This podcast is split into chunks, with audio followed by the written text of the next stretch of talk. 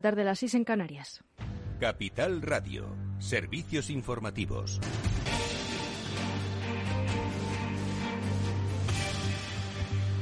Buenas tardes. Italia y Suecia se han convertido este jueves en los últimos países en notificar casos de viruela del mono después de los registrados en Gran Bretaña, España, Portugal y Estados Unidos, mientras la Organización Mundial de la Salud ha pedido que se rastreen los contactos de la oleada de casos. La enfermedad que puede transmitirse de persona a persona a través de gotitas de aire, contacto corporal estrecho o compartiendo ropa de cama u objetos contaminados se da en África Central y Occidental. En España, el Ministerio de Sanidad ha anunciado que está valorando y analizando distintas opciones terapéuticas para tratar la viruela del mono, tales como antivirales y vacunas, en función de su viabilidad y efectividad la Unión Europea logra un acuerdo sobre las reservas de almacenamiento de gas e incluye gas natural licuado, como pedía España. En concreto, los negociadores del Parlamento Europeo y del Consejo han logrado este jueves un principio de acuerdo sobre las nuevas reglas para establecer reservas conjuntas de almacenamiento de gas en las que se incluyen el gas natural licuado en línea con la petición realizada por España y Portugal, al tiempo que han respaldado la propuesta de fijar unos niveles mínimos de almacenamiento del 80% antes del invierno y del 90% a partir del 2022 el acuerdo estipula que los Estados miembros podrán recurrir a las reservas de gas natural licuado para alcanzar ese mínimo del 90%, así como otros combustibles alternativos, como parte de la propuesta ibérica para garantizar la seguridad energética en el viejo continente. La presidenta de la Comisión Europea insiste en impulsar el plan Repower EU para avanzar en la independencia de los recursos energéticos rusos. La guerra del presidente ruso Vladimir Putin está, como todos vemos, perturbando fuertemente el mercado energético mundial. Muestra, por un lado, lo dependientes que somos de los combustibles fósiles importados, pero también muestra lo vulnerables que somos al depender de Rusia para importar nuestros combustibles fósiles. Y, por lo tanto, debemos reducir cuanto antes nuestra dependencia de combustibles fósiles rusos. Y el presidente de Estados Unidos, Joe Biden, subraya que Suecia y Finlandia cumplen todos los requisitos para entrar en la OTAN y lo hace en una rueda de prensa acompañado de la primera ministra sueca, Magdalena Andersson, y el presidente finlandés, Sauli Niinisto, desde la Casa Blanca. Hoy me siento orgulloso de dar la bienvenida y ofrecer el fuerte apoyo de Estados Unidos a las solicitudes de dos grandes democracias que son dos socios altamente cualificados para unirse a la alianza defensiva más fuerte y poderosa en la historia del mundo. Dos países orgullosos e independientes ejerciendo su derecho soberano para decidir su propia política de seguridad. Pero el anunciado veto de Turquía podría trastocar los planes para una adhesión rápida de ambos países escandinavos a la organización militar que esperaba tener listos los documentos de ingreso en diez días. Sin embargo, Turquía dejó ver su rechazo a estas adhesiones en el Consejo Atlántico del pasado martes, por lo que el proceso se retrasará y queda que el secretario general de la OTAN, Jens Stoltenberg, mueva ficha y abra consultas con los aliados para desbloquear la situación. De momento, desde Ankara, donde se conmemora el Día de Ataturk, el presidente turco Recep Tayyip Erdogan insiste. Hemos dicho a nuestros amigos relevantes que diríamos no a la entrada de Finlandia y Suecia en la OTAN y así seguiremos nuestro camino.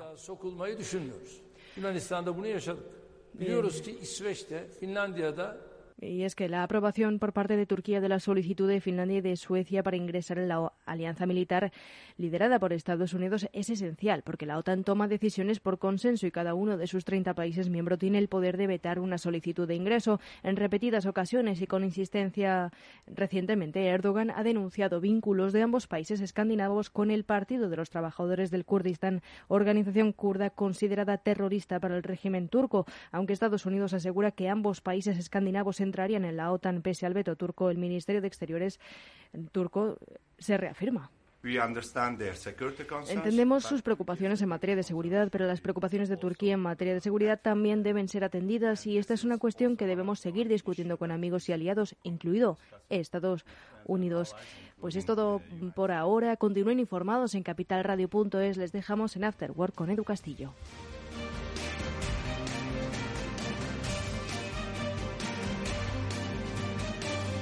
Capital Radio.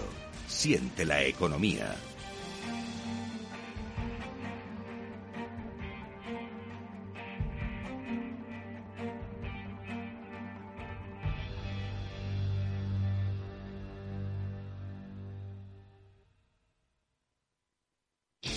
¿Buscas dónde hacer el mantenimiento de tu cambio automático? En automatic.es. En Automatic te hacemos el mantenimiento de tu cambio automático con rapidez, calidad y profesionalidad. No te la juegues. Ven a automatic.es. Hacemos el mantenimiento de tu cambio automático en un express. automatic.es.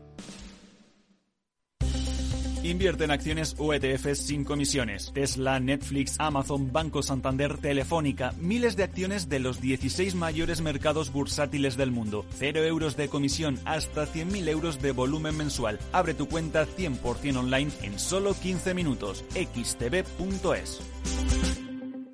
Riesgo 6 de 6. Este número es indicativo del riesgo del producto, siendo uno indicativo del menor riesgo y 6 del mayor riesgo.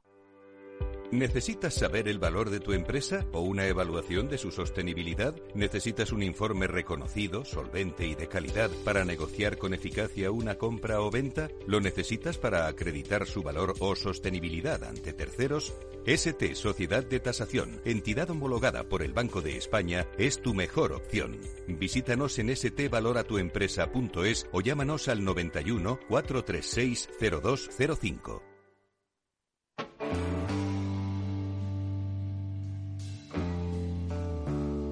Después del trabajo, After Work, con Eduardo Castillo, Capital Radio.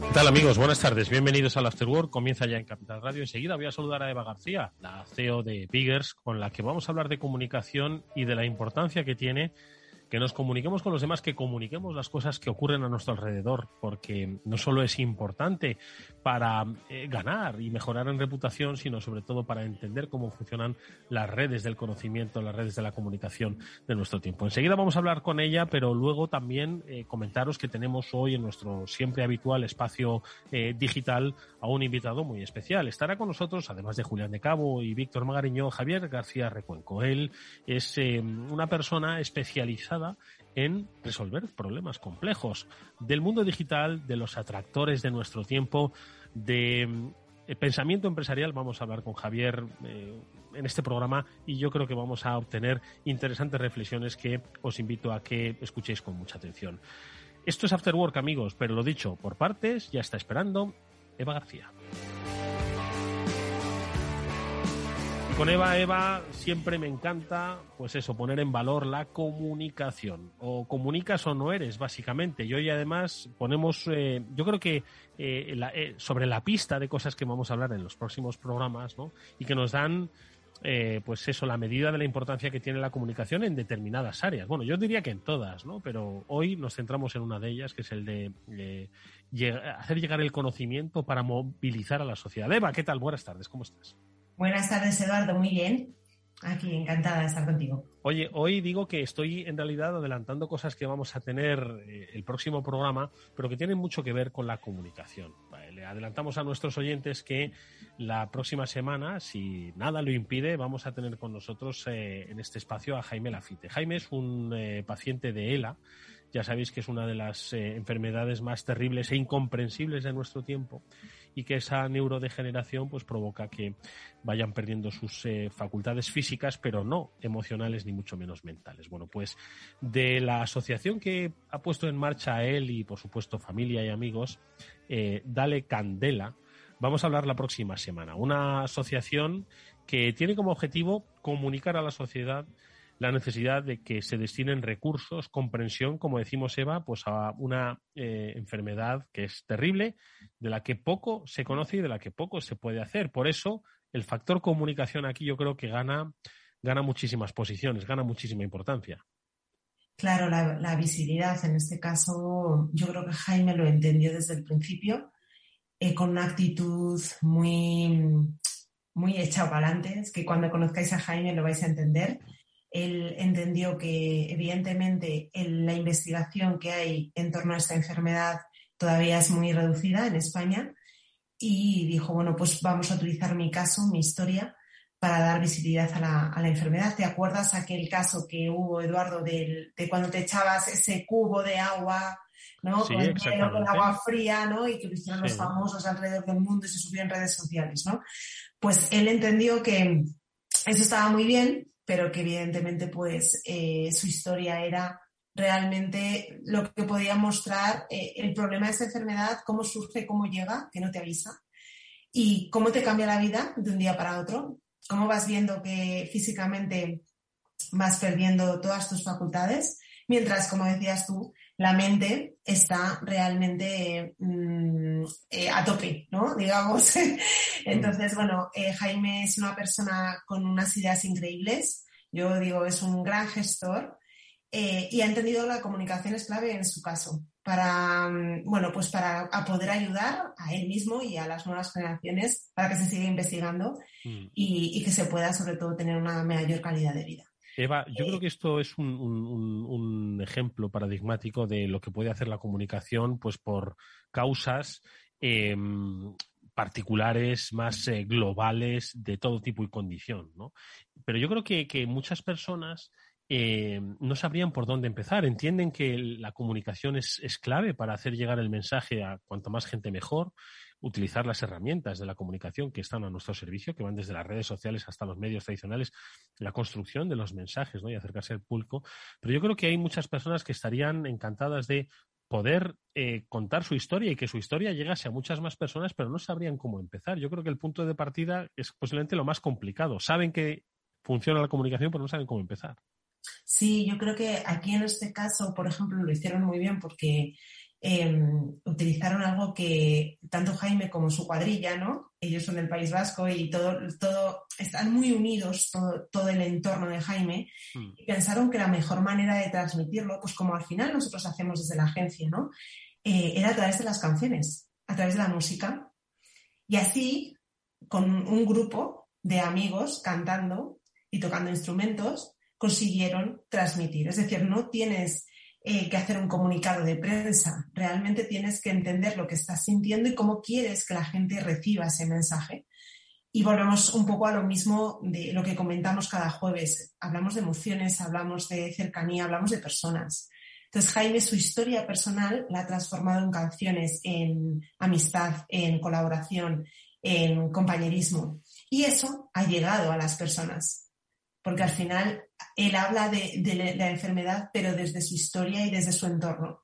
Mm. Con lo cual, la comunicación al final, Eduardo, es, eh, sigue siendo uno de los elementos fundamentales eh, de, la vida de los seres humanos.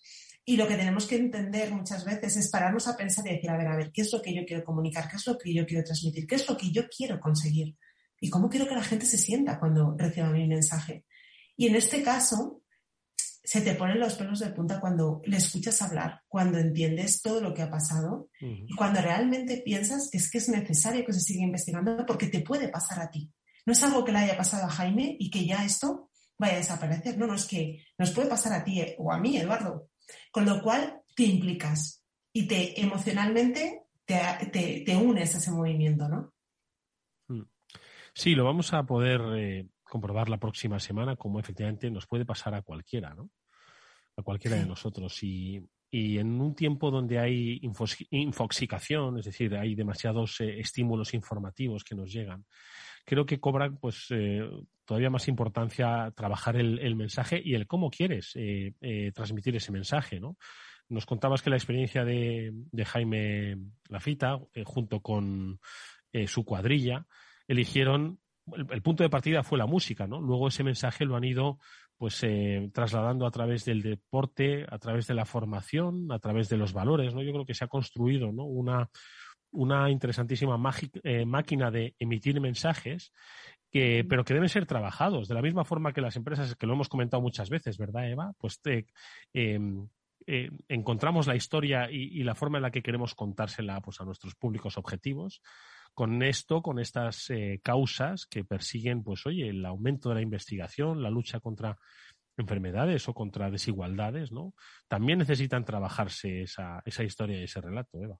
Sí, hay que establecer lo que te comentaba antes. Primero el objetivo que queremos conseguir y a partir de ahí desarrollar, pues eh, hacer esas sesiones que siempre defiendo yo, ¿no? Antes de comunicar nada, vamos a entender qué es lo que queremos contar, dónde está nuestra diferenciación y cómo vamos a defenderlo en los diferentes canales que tenemos de comunicación, porque puede ser muy buen mensaje, pero si luego eliges mal el, la herramienta que vas a utilizar, pues evidentemente se te puede quedar a medias, ¿no? Entonces aquí es muy interesante trabajar con ellos todos esos mensajes, todo lo que han conseguido hasta ahora y más, fíjate, eh, más que el qué es lo que estamos haciendo, el qué somos. Creo que eso es lo que engancha. Más allá puedes hacer muchísimas acciones, pero si la gente no engancha contigo, con tu objetivo, con, tu diferenciación, entonces es muy complicado. Entonces yo creo que en este caso hay que hacer esa combinación, entender que Jaime tiene sus mensajes, tiene su historia y unirlo con, con, todo el movimiento que están creando, evidentemente. Con lo cual empezó como una aventura de unos amigos para ayudar a otro amigo, para dar visibilidad a la historia de ese amigo y al final se ha convertido realmente en un movimiento muy, muy fuerte que ha traspasado fronteras y, y que realmente está poniendo eh, en la agenda de los políticos eh, en una posición mucho más eh, avanzada. ¿no? Mm. Entonces, este es al final el objetivo, pero sin perder de vista qué es lo que queremos hacer y cómo conseguirlo. O sea, si no estructuramos la comunicación, no sirve para nada, Eduardo.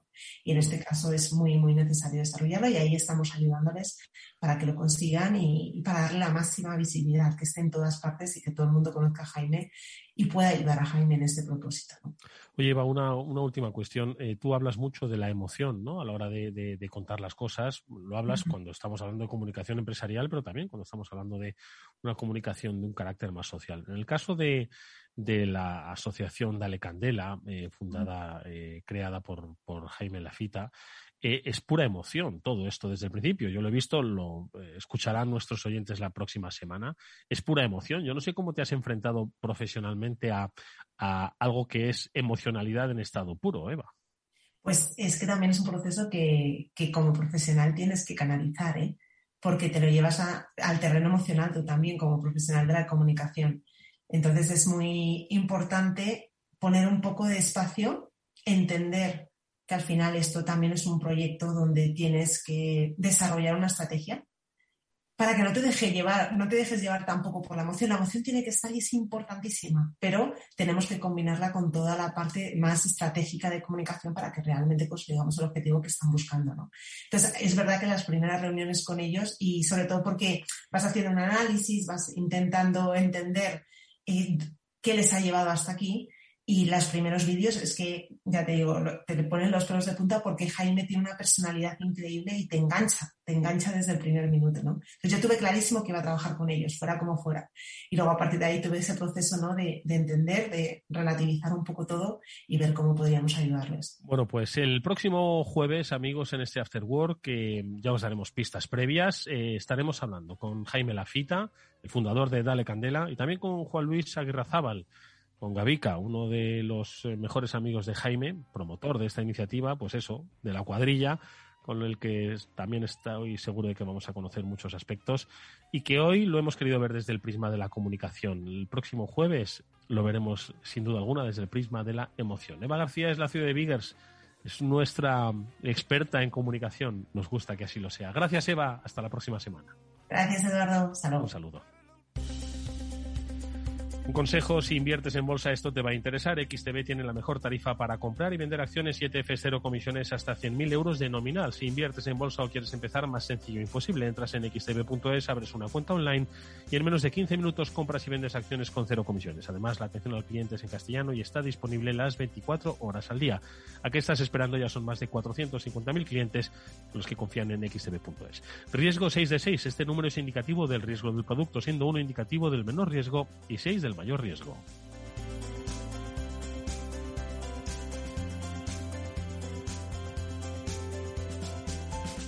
After Work con Eduardo Castillo. ¿Qué es ir más allá? Con Arval podrás llegar donde te propongas de la forma más sostenible y asegurar un mundo mejor contribuyendo a la seguridad en carretera, al futuro de las ciudades y a la calidad de vida. Ser responsable sin tener miedo al liderar el cambio. Arval, la transición energética arranca aquí. Más información en arval.es.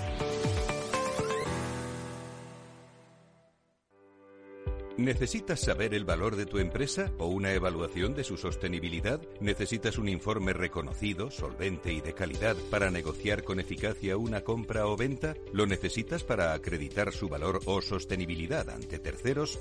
ST Sociedad de Tasación, entidad homologada por el Banco de España, es tu mejor opción. Visítanos en stvaloratuempresa.es o llámanos al 91 436 0205. Finanbest, ganadores del premio del diario Expansión a la cartera de fondos de inversión más rentable en 2021 en categoría conservadora. Finanbest, cinco estrellas Morningstar para nuestro plan de renta fija mixta. Finanbest, gestor automatizado líder en rentabilidad por tercer año consecutivo. Finanbest, tú ganas. ¿Has vuelto a los atascos? Forma parte de la vida de Madrid y esa vida va aparejado con atasco. Realmente el atasco que te absorbe la energía es el de la entrada a trabajar o cuando llegas tarde a una reunión o cuando vas a dejar a tu hijo en el colegio y va a perder va a perderse la primera hora de clase. Cuando vengas a Madrid, chulona mí. Reconduce tus números. Voy a ser temperatriz de lavapiés. Desatasca tus inversiones. Y alfombrarte con claveles la gran vía. Recalibra tus cuentas. Bañarte con de Jerez. Que no se atasque tu economía. Sintoniza Capital Radio. No me gusta el mundo atascado. Esto te estás perdiendo si no escuchas a Rocío Arbiza en Mercado Abierto. Hernán Cortés, socio fundador de la gestora Olea Gestión y cogestor del fondo Olea Neutral. Además de la multitud de activos, el multiactivo tiene esa función fundamental que es descartar los activos que no aporten valor a la cartera. Eso no pasa en los fondos mixtos. Un fondo mixto siempre va a tener bonos de gobierno. Lo tendrá en, proporciones mayores o menores, en función de cómo tengan las expectativas, pero nunca abandonará una clase de activo tan importante como el fondo de gobierno una clase tan importante de activo como la bolsa americana. Mientras que un multiactivo, si realmente lo es, como nosotros, o sea, nosotros no tenemos bonos de gobierno en la cartera. Como en este momento vemos que no nos aporta ninguna rentabilidad y solo nos aporta riesgo de caída de precios, ¿para qué voy a tener ese activo? Mercado Abierto con Rocío Arbiza.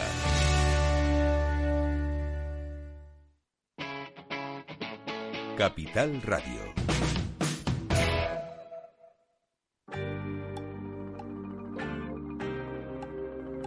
Eduardo Castillo en Capital Radio, After Work.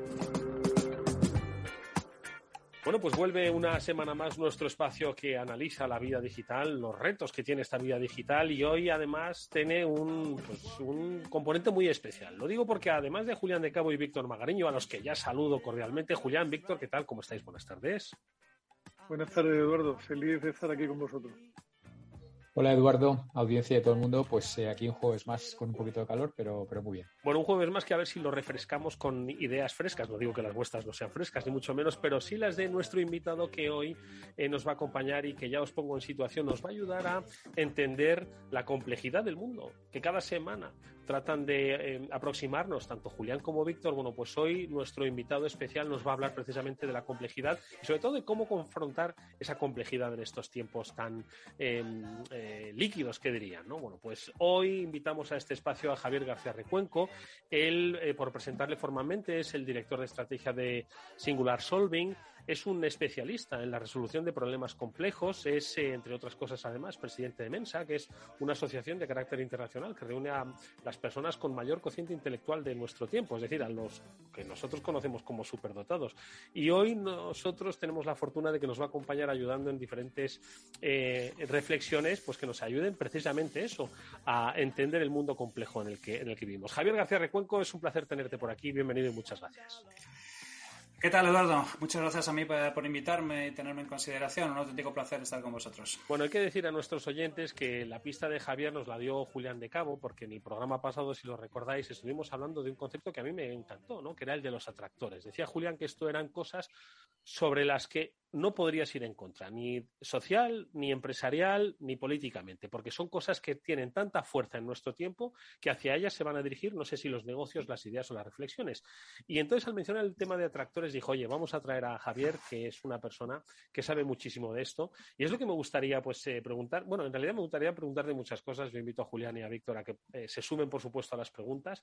Pero la primera de todas, ya que eres especialista en resolver temas complejos, era preguntarte cuál es la mayor complejidad de nuestro tiempo que vivimos. ¿Qué dirías que es lo que está marcando nuestro, nuestro, nuestra era, Javier?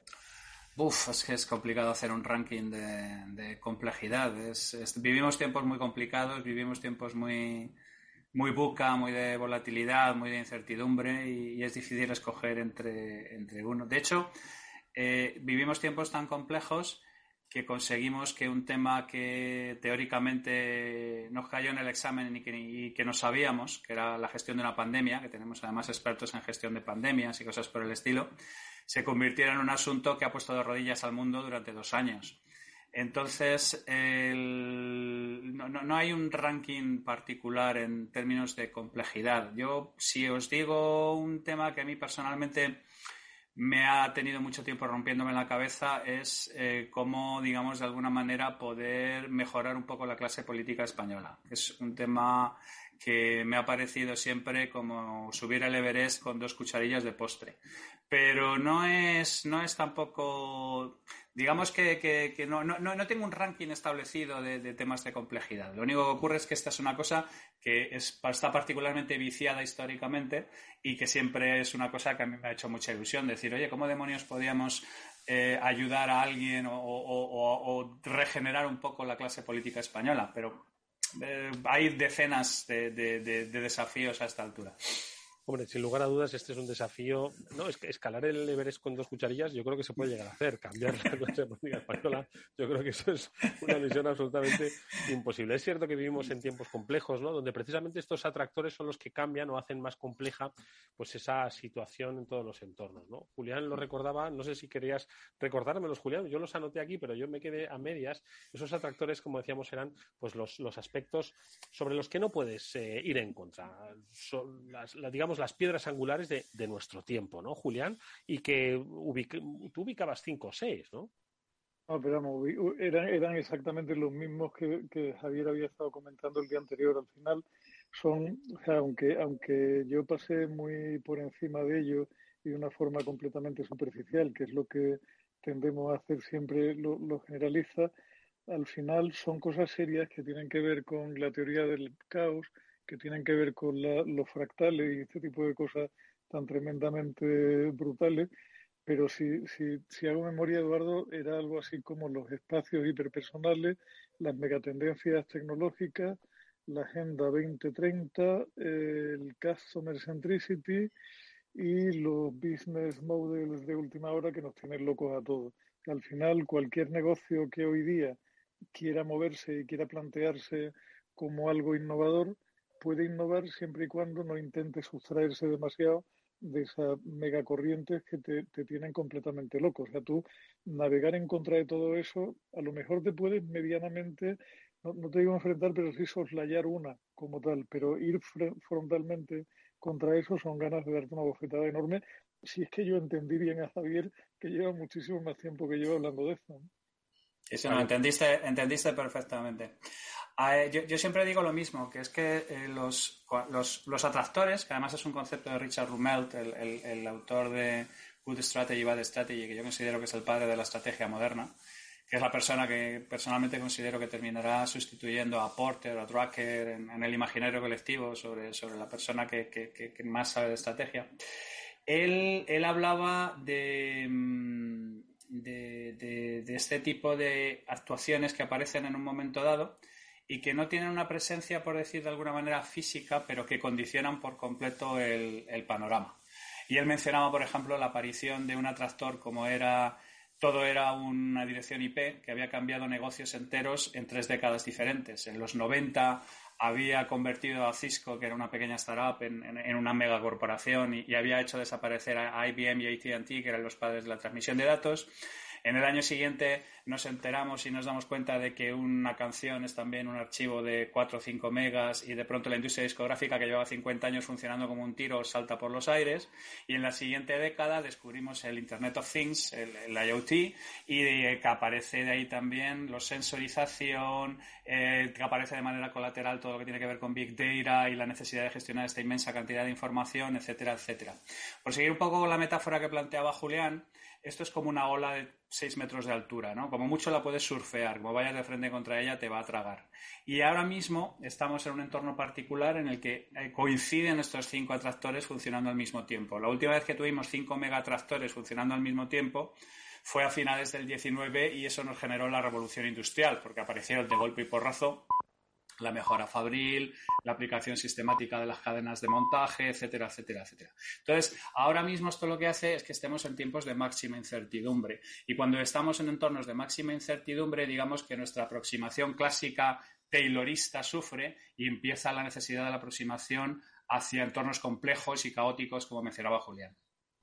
no, sé, Javier, si con esta pregunta te meto en un jardín inesperado pero al comentar lo que decías de, que la, penúltima vez de cinco grandes atractores era una de las olas grandes de Kondratiev, ¿te has planteado si a lo mejor eso, esas ondas largas de las que hablaba Kondratiev y que al final son los cuatro, cinco o seis grandes movimientos a lo largo de la historia, tienen algo que ver con la aparición de atractores particularmente fuertes?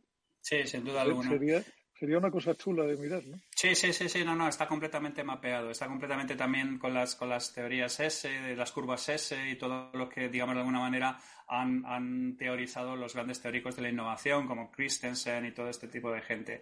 Es exactamente igual. O sea, digamos que de alguna manera aparece un estímulo que puede ser tecnológico o puede ser intelectual, no es necesario que sea eh, tecnológico. Por ejemplo, el atractor 2030 eh, tiene que ver fundamentalmente con que ahora mismo todo el mundo está concienciado de que, de que estamos jodiendo el planeta de verdad. O sea, es la primera vez que históricamente ha habido una concienciación a nivel masivo de que el tema está en peligro y de que, digamos, de alguna manera eh, el ecologismo es algo que ya no pertenece a un pequeño grupo de, chiflados, sino que es algo que se enseña en los colegios y que mis hijas, por ejemplo, en el momento en que no reciclo la basura, se me tiran al cuello. O sea, no, es necesariamente que es un, un estímulo tecnológico, no, sino simplemente que haya una adopción masiva de una idea fuerte que haga que de a partir de ahí afecte por completo a la construcción de negocios eh, eh, en todo sentido.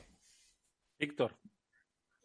Sí, em, bueno, un, placer y un privilegio tener aquí a, Javier, que, además eh, a mí me encanta cotillear y le he cotillado un poco el perfil y he visto que, estudió la carrera adecuada, que es Computer Science, en, el, en un lugar cercano que es la Complu. y además me, me, me, soy, soy, culpable, padre, lo, lo hice. Un detalle eh, que me ha llegado al alma y es que estudió COU en el colegio Valdelú. Eh, y, resulta que eh, estaba muy cerquita de casa, yo vivía en Mirasierra, en casa de mis padres, y ahí tuve una novia. Entonces, me, hace muchos años. Fuiste, fuiste, fuiste ahí a predar, fuiste ahí a predar. Cuando terminé el programa, intercambiamos nombres. Era la capital del, equipo de voleibol femenino. Y, bueno, y, de repente he visto Colegio Valdeluz y, y se me ha encendido una bombilla y decir, mira, además de ser listo y tal, encima me, ha atraído. Eh, a ver, yo, yo creo que eh, bueno, muy bien traídos a colación, eh, pues todos estos factores ¿no? que comentas. No, hay nada más que ver lo que aquí comentamos cada jueves, que son las gafas, ¿no? Y si te fijas, es que hacen pleno al 15 en cada uno de estos, de estos cinco, ¿no? Y quizá les faltaba la agenda 2030, ¿no? Porque lo del Customer Centricity, pues fíjate, Amazon, ¿no? Eh, we want to be the, Customer Centric Company, Google exactamente igual, focus on the user and everything else will follow. Bueno, lo voy a decir en español que luego mi padre se cabrea, ¿no? Céntrate en el usuario y todo lo demás vendrá por, por añadidura y queremos ser la compañía más eh, céntrica en el, en el, usuario. ¿no? Les faltaba la Agenda 2030, que también es, un topic recurrente en las últimas eh, semanas y, claramente tanto Julián como yo, con todo el tema de economía circular, con todo el tema de, las industrias que aparentemente no contaminan, pero que contaminan un montón, eh, cómo nos está claramente cambiando. Los que estamos en, las aulas también vemos cómo el comportamiento de la gente joven eh, ya no solamente es de boquilla, sino que ya de alguna manera el comportamiento sigue también, es decir, el comportamiento con el bolsillo sigue también estas, este tipo de tendencias. Y, y luego de, tu perfil me, me, ha llamado la atención, macho, lo, de presidente de Mensa, ¿no? Estos, los tíos más listos que, que, que yo claramente no, no, estoy en ese grupo ni de lejos, pues me, parece, o sea, yo esto de los acertijos mentales tal igual me dan un perezón y tal. Soy, soy más de los de, de los de currar, ¿no? De los de pico y pala y, y razonar. Os, y tal, suele, os suele ir mejor en la vida, ¿eh? O sea, que no te preocupes por eso, que os suele ir mejor en no, la que, vida. Que, que, que, si quieres comentar eso, cómo es eso, que, funciona, que, cómo tiene que ser tu coeficiente bueno para entrar ahí y tal. Vale, pues a, ver, no, hay, hay, una cosa sobre la que me gustaría reflexionar de lo que has mencionado antes, si no te importa, ¿vale? Que no sé si has, si has eh, visto el estudio de el consumidor coherente de mis, de mis amigos, eh, los hermanos Barral, que, hicieron para. que básicamente tenía que ver y estaba conectado con lo que tú estabas mencionando, que posiblemente una de las grandes cosas, uno de los grandes cambios, es que ahora mismo la gente está dispuesta a eh, defender con su dinero sus tomas de opción personal. Que esa es una, una de las primeras cosas que ha, que ha ocurrido, que está ocurriendo ahora por primera vez. ¿Vale? O sea, que la gente es capaz de put their money where their mouth is, que es una cosa que históricamente no ha, no ha, terminado, de, no ha terminado de pasar. Entonces, por si no lo has visto, búscalo en Google, el, consumidor coherente, donde está ahí descrito. Y luego yo escribí un artículo sobre lo que yo llamo los ethical challengers, algo así como los desafiadores éticos. Y la tesis básica del artículo viene a decir que donde haya una compañía que esté haciendo dinero con modos poco éticos, hay una oportunidad para que venga una compañía a hacer dinero de manera ética basado precisamente en la emergencia de esto que estoy hablando de la parte del consumidor coherente. Entonces, eh, eh, vamos, no puedo estar más de acuerdo con, lo que tú estás comentando. Y luego, bueno, pues Mesa es una cosa.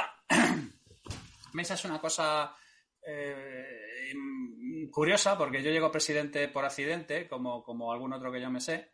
Y, básicamente. no asesinarías al segundo más listo del mundo. no, no, no, no, no, no, no, no, no, no. Es, tentador, es tentador plantearlo así, porque es que ya tienes media novela hecha, vamos a, vamos a asumirlo.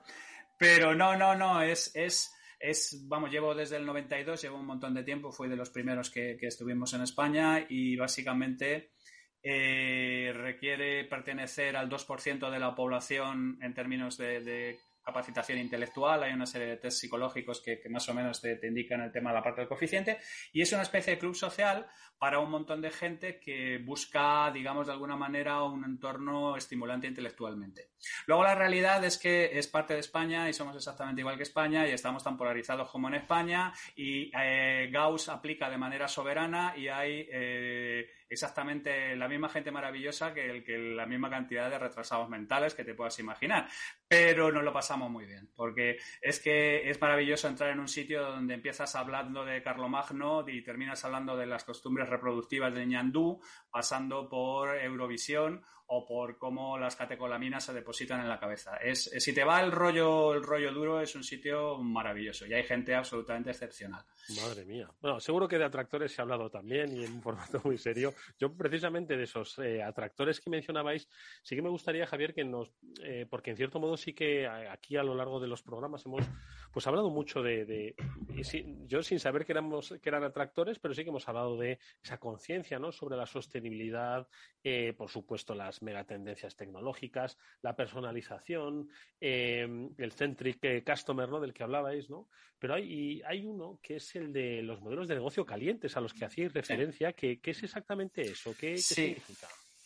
El, Crunching Business Times es que eh, tú antes cuando tenías una compañía y tu compañía entraba en decadencia, podías asumir que tu compañía iba a ir tranquilamente planeando de una manera leve durante 10, 15, 20, 30 años, ¿no? Tú tenías una compañía de algo que se ponía, yo qué sé, eh, tenías una compañía de corsés de ballena, que yo lo pongo por ejemplo porque sale en un, cómic de Will Eisner, y durante 30, 40, 50 años se ve en el cómic cómo la, cómo la compañía va, digamos, de alguna manera eh, desangrándose lentamente porque se va pasando de moda y tal. Es que el Crunching Business Times tiene que ver con que tú ahora mismo tienes una compañía que un año es una startup, al año siguiente sale a bolsa, al año siguiente la acción vale 100 dólares al año siguiente los chinos te copian hasta el hígado y al año siguiente estás en suspensión de pagos. es, por ejemplo, la historia de GoPro. ¿Vale? Que luego la volvieron a comprar y la volvieron a poner en marcha y tal. Ciclos de 50 o 100 años normalmente de evolución de negocio se ven comprimidos en 5 años de negocio. Y entonces yo, por ejemplo, que me dedico a transformar compañías en problemas, cuando alguien me viene con una estrategia cinco años, yo ya tengo clarísimo que en ese sitio no saben de lo que están hablando. O sea, ahora mismo cinco años es una era geológica. Ha podido invadir Putin 16 veces Ucrania, ha podido haber dos atascos de, de, las, eh, de las grandes líneas de logística mundial, ha podido pasar una pandemia y han venido a venir los marcianos y tomar el, Kremlin, ¿vale? Mm. Entonces, digamos que de alguna manera lo que ha habido es una compresión brutal de los ciclos clásicos de, de vida empresarial en tiempos muchísimo más estrechos. Lo que hace es que tú, de repente, por ejemplo, te ocurra como la industria discográfica, que funciona como un tiro durante 50 años. El año en el que más dispositivos se venden es en el 2003 he, combinado CDs, LPs, eh, dispositivos físicos, y en el año 2006 todas las discográficas están quebradas o han sido compradas por emporios multimedia. ¿Vale? O sea, tienes un escenario, como decía Taleb, ¿no? El, escenario del, pavo en, el Día de Acción de Gracias. No, va, no hace sino ir a mejor, ir a mejor hasta que llega el Día de Acción de Gracias y de pronto todo se va a paseo de la noche a la mañana. Y eso está ocurriendo cada vez más. Y es un atractor que hace cada vez más ahí conectan con conceptos también de Taleb como la antifragilidad o la capacidad, digamos, de alguna manera de resistir la aparición de cisnes negros y de circunstancias particularmente extrañas. Entonces, este tipo de cosas lo que hace es que eh, dos o tres errores estratégicos te mandan una compañía a la lona. También tiene un lado positivo, que esos dos o tres aciertos estratégicos te pueden poner una compañía en muchas dificultades en un camino lo suficientemente alto. Pero lo que es importante es que los ciclos y los tiempos se han comprimido de una manera brutal. Cosa, que tiene, digamos, es la manifestación micro o a nivel empresa de la manifestación macro de que la onda larga también se va comprimiendo. Eso es. Revoluciones industriales duraron, sus efectos se arrastraron muchísimo tiempo. Hoy día estamos en ciclos de 20-25 años máximo. Eso es, eso es. Ahí Oye, Javier, y después de, escucharte, que me ha parecido fascinante, eh, ¿qué le decimos a un emprendedor que te acaba de escuchar y dice, madre mía, como en cinco años me lo voy a pegar, pues mira, mejor me des mejor No, no, no, no. A ver, mi, buen amigo, mi buen amigo Miguel Ángel Paniagua, en el Instituto de Empresa, me, llama Bad News porque me tiene en varios programas única y exclusivamente. Eh, él, crea expectación durante los primeros días del curso y yo vengo el último día a, a repartir a la... No, no, a ver, es que em, hay una cierta narrativa em, del emprendimiento como un sitio ilusionante, lleno de retos y un montón de cosas, y en realidad es más bien una especie de, carrera de vallas sobre un campo de minas. Y, no es. Eh, yo soy emprendedor, yo defiendo muchísimo el emprendimiento, pero lo que necesito es que la gente sea un poco mejor a la hora de hacer un assessment del riesgo. Tenemos una serie de, Kahneman y Versky se tiraron muchos años para. Bueno, Kahneman se ha hecho ahora famoso con el libro este de Pensar deprisa, pensar despacio, pero, pero lleva desde los 70 dando la turra con que somos malísimos evaluando riesgos. Entonces, con todo lo que tiene que ver con el emprendimiento, normalmente las compañías que sobreviven son un 10%, el 90% de las compañías están condenadas a morir, pero ese es el ciclo del emprendimiento, ese es el ciclo de las curvas de innovación, ese es el ciclo de las curvas S, lo que estaba hablando Julián. Eh, para que haya cuatro compañías de ferrocarril tuvieron que generarse cientos de ellas, que la mayor parte de ellas murieron. Cuando mm. vino la fiebre del automóvil pasó exactamente igual. Todos generamos esta esta, lo que yo llamo la lógica del espermatozoide, ¿no? que tiene que haber miles de millones lanzados para que al final llegue uno o lleguen dos es una especie de meta, metamecanismo que tiene instalado la vida para separar y que solamente sobrevivan los más fuertes y no necesariamente hay que hacer un, no sé, una novela de Tolstoy derivado de eso, ni es un tema necesariamente triste, es un tema cómo funcionan los mecanismos de supervivencia y ya está. Una pregunta antes de que dejara Victoria Julián, que te sigan, por supuesto, preguntando. Decías, bueno, estaba en la parte del emprendedor, pero también en la parte de las grandes empresas, ¿no? Que pues están planeando. ¿Dirías que hay muchas empresas ahora mismo que están planeando sin darse cuenta, planeando hacia su final? Bueno, el, el IBEX 35 prácticamente en su totalidad. Madre mía. Y además tú solo tienes que analizar las grandes compañías. Tú puedes analizar una compañía de este estilo cuando normalmente hace una reorganización cada dos años para básicamente seguir en el mismo sitio. Su acción está completamente estancada, no va ni para adelante ni para atrás, no mueven la aguja en absoluto. O como ha ocurrido, por ejemplo, en la gran banca, que se han gastado 4.000 millones de euros en reinvención tecnológica y su problema real es que su estructura y su negocio está pensado para coger el dinero al 4 y prestarlo al 12 y eso se ha ido completamente por, ha saltado completamente por los aires, precisamente porque ha aparecido un atractor extraño que es eh, eh, la impresión de dinero constante, etcétera, etcétera. El, banco es un ejemplo, a mí me gusta mucho decirlo porque es que llevan 10 siglos funcionando como tiros. Y el primer momento de la historia en que se han encontrado con, oye, que nos vamos realmente a paseo, es ahora mismo.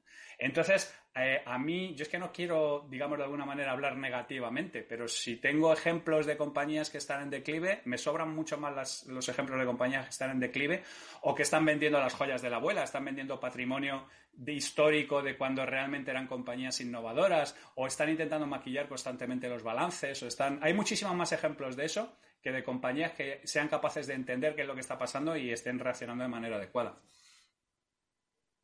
Sí, eh, te, ha falta decir, y empieza por T. no, yo, no yo, yo, yo, soy, yo soy de natural discreto y, hasta aquí puedo leer que decía Mayra Gómez Kemp. No, eh, precisamente esta, esta mañana estaba en, un, en, una presentación de un estudio de Kearney que hablaba de, la creación de valor de, de, Internet, ¿no? Y entonces imagínate, claro, estaba por un lado todas las, las gafas eh, los, eh, y por otro lado estaban los eh, Internet Service Providers, pues eso, los Vodafone, Orange, Telefónicas y tal, estaban ahí en el panel, ¿no? Y claro, unos llorando de cómo unos les habían de alguna manera restado todo el valor y encima ahora se ven en la presión añadida por el lado del hardware, digamos, porque le están, por un lado está, está midiendo activos, las torres y todo esto. Para, para intentar decir, claro, estás de alguna manera destruyendo valor y sobreviviendo vendiendo activos, ¿no? Y llevas así en los últimos 20 años, ¿no? Entonces era, era, una discusión muy interesante, ¿no? Y como el, el de Microsoft casi casi con una actitud eh, eh disculpativa, ¿no? Apologetic, eh, diciendo, bueno, es que también hay que ver, claro, porque cuando inventas de repente el cloud, que claro, todo eso ocurre por Internet, pero cuando lo inventas, pues, mm. claro, eso, eh, no sé, el otro día Amazon, 3.086 innovaciones en un año es que eso cuesta dinero, ¿sabes? O sea, tienes que encontrar a la gente que piense, que lo haga, tal y cual. Entonces, no solamente es las inversiones que, haces en redes y tal igual, también es todo el software, todo eso que, corre ahí, eh, también pesa, ¿no? Y luego, por otro lado, eh, me, ha gustado, eh, bueno, el giro que le has dado a Mensa, ¿no? Porque yo pensaba que era un, una, un cúmulo que tenías que, un club de, eso, de, tíos que son muy buenos deshaciendo entuertos em, eh, complicados, pero veo que en realidad lo que es es gente curiosa, que, a mí yo soy un, gran eh, valedor de la, curiosidad, ¿no? Y, yo, por ejemplo, soy el, raro en, las cenas de la New York University, soy el raro porque me, siento al lado de, profesores de lengua, literatura y tal, y, acabo teniendo unas conversaciones alucinantes de historia y, pues, la última vez con, un profesor que da arameo. Y digo, bueno, ¿qué puede tener un tío que da marketing? Bueno, pues al final acabamos y disfruto un montón pero es que, es, que esa es una asunción, esa es una asunción. Yo siempre digo que hay que recuperar ahora mismo eh, a las carreras que normalmente te garantizaban una carrera en McDonald's siguiendo, eh, siguiendo menús con patatas y bebida grande. Y ahí entra sociología, ahí entra antropología, ahí entra eh, etnografía, ahí entra un montón de cosas, fundamentalmente porque el sistema complejo primigenio es el ser humano. Y esta gente lleva trabajando con el sistema complejo primigenio. Eh, mientras que, por ejemplo, esas carreras que siempre te recomendaban, ¿no? que tú otras cosas lo he hecho yo, administración de empresas. En administración de empresas te hablan del emo economicus, esa persona que toma decisiones racionales, siempre a su favor y ese tipo de cosas, pues eso está a la altura de los unicornios, los elfos, las hadas y ese tipo de cosas. Entonces, una de las cosas por las que abogo constantemente es con, por el neogeneralismo, porque en tiempos de máxima incertidumbre, la gente que no tiene un conocimiento muy profundo pero muy estrecho, sino lo que necesitas es gente que tenga un conocimiento a lo mejor más superficial, pero de mayor amplitud y que no, digamos, eh, desprecie todo lo que es las ciencias no técnicas y todo este tipo de cosas, ¿vale? Y esto viene con que esta gente está demostrado, hay varios papers al respecto, que resuelven mejor los problemas complejos, o sea, resuelven mejor los problemas de los que no se sabe la solución. Sea, es mejor para resolver este tipo de problemática tener una visión más ancha que tener una visión más estrecha. Pero volvemos a lo mismo, el Taylorismo lo que nos ha llevado es a una visión de túnel, a ser muy especialistas, el mejor en un, aspecto determinado, y ahora que vuelven los tiempos de máxima complejidad, se vuelve a apreciar este tipo de cosas. O sea, hay un montón de, digamos, de lugares comunes sobre la utilidad de una serie de cosas que yo personalmente soy muy defensor de, deshacerlas por completo, y una de ellas es esta. Por ejemplo, ese desprecio histórico eh, por, por las carreras de, que hemos llamado de letras, que es otra, otra abominación absoluta, que normalmente tienen que ver con entender cómo funciona el ser humano, lo que yo llamo el factor X, y, digamos, de alguna manera, el sistema complejo original que es el hombre. Que el hombre no funciona en base a la lógica, somos súper emocionales y funcionamos en base a otra serie de criterios. ese mapeo clásico entre el cerebro y un ordenador nos ha hecho muchísimo daño. No, no tiene nada que ver cómo funcionamos nosotros a cómo funciona un ordenador, por ejemplo. Em, precisamente... Eso, Javier, por, no mencionar que puesto a innovar la, innovación en muchísimas ocasiones es la capacidad de conectar puntos dispersos de Absolutamente. cuando yo hice una visión amplia. Eso es, cuando yo hice mi framework, mi panteón, por decir de alguna manera, de padres del complex problem solving, hay dos psicólogos ahí. Está Edward de Bono, que es, digamos, uno de los primeros de, personas que empezó a trabajar en la parte de la creatividad como resolución de problemas. Y luego está Giorgio Nardone, que era un tipo que era especialista en, en, en manías y, en, y en, en, ¿Cómo se llaman estas cosas? Ahora se me ha ido de la, de la, de la, esta de la cabeza. Pero cuando tienes eh, complejos, por ejemplo, o cuando tienes fobias, o cuando tienes este tipo de cosas. Entonces, digamos que el Complex Problem Solving hunde sus raíces muchas veces en disciplinas que tienen que ver con gente que ya lleva mucho tiempo intentando comprender al ser humano, que es el sistema complejo por excelencia. Y efectivamente, la conexión de patrones, la localización, digamos, de, de, trabajos en espacios liminales. O sea, esta, esta creatividad que se produce cuando cosas aparentemente inconexas se ponen a frotarse entre sí y de ahí salen cosas. Eh, Steve Jobs, por ejemplo, era el generador liminal eh, histórico básico, porque no era ingeniero, pero era lo suficientemente ingeniero como para hablar con los ingenieros, pero tampoco era una persona comercial, pero tenía la suficiente intuición como para ponerse en contacto y entender cómo qué es, qué es lo que hace un buen producto de consumo final. Entonces, en estos espacios liminales, que normalmente son de cosas que se ven como agua y aceite, que no tienen relación, es donde se producen realmente los procesos de innovación y los procesos creativos. Javier, a mí me gustaría, perdona, eh, eh, eh, mencionar una, una, palabra, un término que he aprendido también un poco bicheando, es como se dice ahora, ¿no? Que es curiosear, ¿no? En redes, ¿no? Esos perfiles abiertos, que es el de la personotecnia, ¿no? Que es uno de, una de no sé si llamarlo disciplina o, llamarlo herramienta. ¿Qué es exactamente esto? Porque entiendo que tiene mucho que ver con lo que estabas comentando. Sí, sí, es un conjunto de disciplinas, un conjunto de herramientas. es todo lo que tiene que ver con la eh, creación de relevancia en las comunicaciones. ¿Vale? Eh, por, intentar acortar un poco. Yo escribí el primer libro sobre la Ejemplo de corsé de ballena, por favor. Que se eh, sí, efectivamente, no hay, no hay, ningún problema. ¿Por qué la industria publicitaria está ahora mismo en problemas? Porque le han vendido a los anunciantes que son capaces de llegar de manera relevante y personalizada a la gente y en realidad lo único que saben es absolutas trivialidades eh, en el momento en que has comprado una lavadora, te están dando por saco con la lavadora hasta el fin de tus días, incluso aunque lo hayas comprado, y te venden al anunciante que te conocen mejor que la madre que te parió y en realidad no tienen ni puta idea ni de quién eres, ni de qué quieres, ni de cómo lo quieres. ¿Vale? Todo esto conecta con las teorías de Dave y Sperber en el 94 sobre la relevancia, que vienen a decir básicamente que nosotros estamos genéticamente programados para premiar cuando nos mandan mensajes relevantes y para castigar cuando nos mandan ruido. Entonces, la personotecnia es un montón de técnicas para determinar y para crear esos mensajes relevantes y para hacer que la gente solamente reciba las cosas que realmente le interesen y no el inmenso batiburrillo de ruido en el que estamos rodeados, que es este fenómeno de nuestros tiempos también. ¿Vale? Entonces, eh, hay un montón de técnicas, un montón de herramientas, un montón de cosas que, yo he ido agrupando a lo largo de estos 20 años sobre cómo, digamos, de alguna manera, por resumir, maximizar las posibilidades de que la gente te haga caso porque les presentas algo que realmente les interesa y minimizar las posibilidades de que te mande a paseo porque eh, no les presentas ruido. Porque además las defensas de la gente contra este tipo de cosas no han hecho sino subir con el tiempo, como nuestras defensas contra los, los, patógenos. Yo siempre digo que mi suegro es una persona que todavía le puedes llamar por teléfono y a lo mejor venderles algo. Yo soy alguien que te mando rápidamente a paseo, pero es que mis hijas, si no conocen el número, no, no cogen el teléfono. Digamos que cada generación tiene un umbral de, tolerancia a que le den la turra mucho más, mucho más, eh, muy, muy inferior a la, a la, siguiente. Y por eso compañías como Coca-Cola, que ahora mismo están en el puesto de marca número treinta y tantos, que es algo absolutamente alucinante decir, joder, pero cómo conectan con el conector, con el atractor que os estaba hablando de los espacios hiperpersonales. Aparece el teléfono móvil, el teléfono móvil, el smartphone es el primer espacio hiperpersonal de adopción masiva y lo que tú toleras en tu televisión o toleras en tu radio no lo toleras en un espacio hiperpersonal.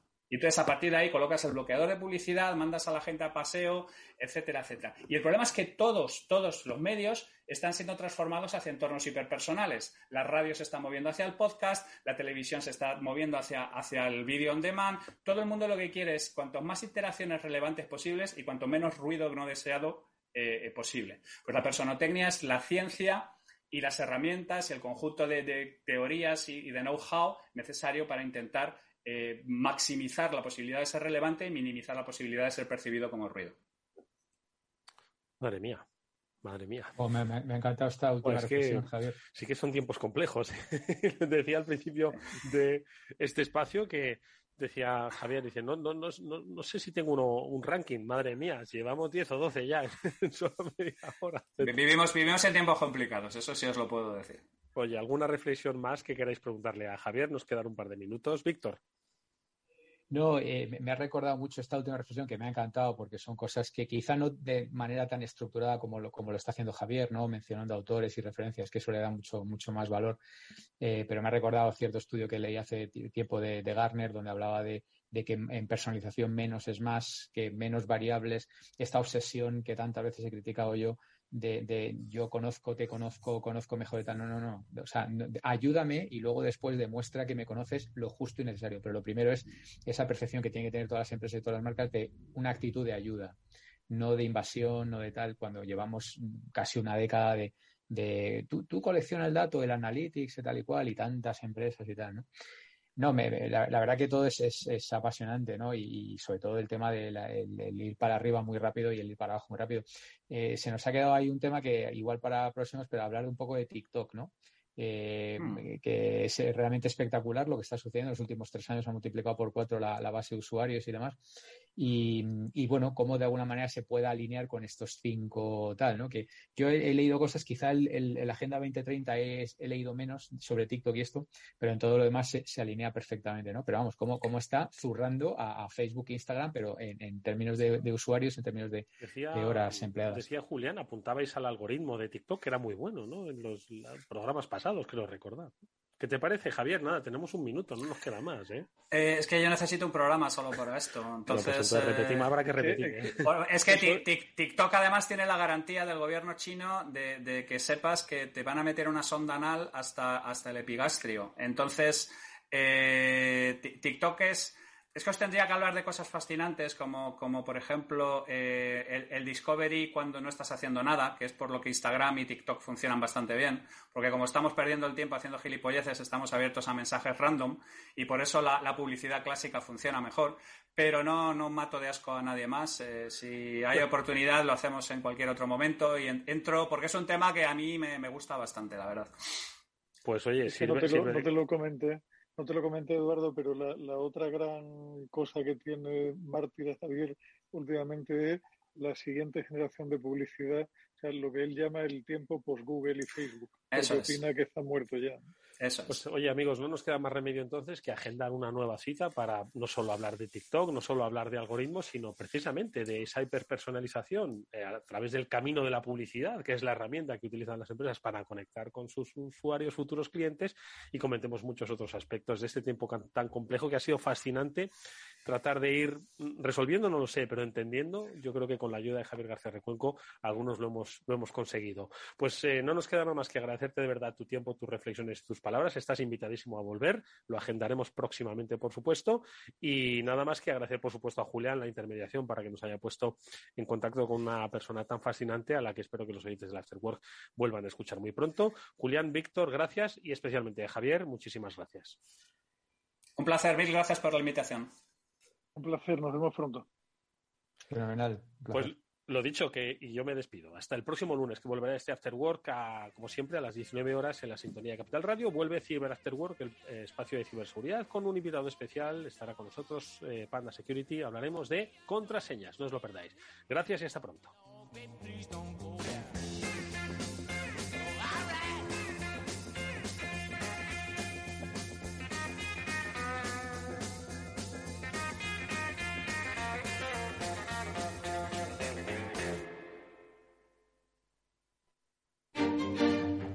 Los viernes en Capital Radio, la salud protagonista. Valor Salud. Industria, pacientes, profesionales y directivos del sector. Investigación y todas las áreas del mundo de la salud y sanidad con sus personas y empresas. Evolución de la pandemia. Novedades de nuestra medicina y sus profesionales. Con los expertos y destacadas empresas. Valor Salud. Cada viernes a las 10 de la mañana, la salud protagonista con contenidos claves y un estilo propio. Valor Salud. Con Francisco García Cabello.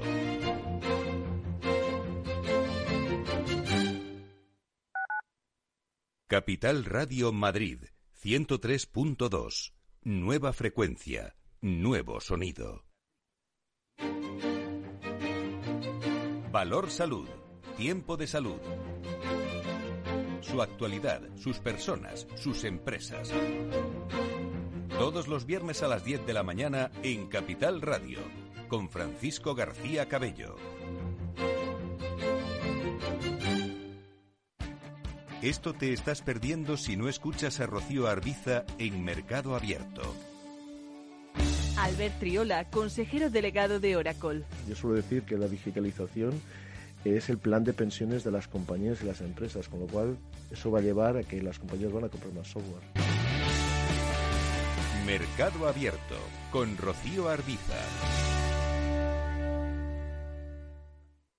Capital Radio. Siente la economía.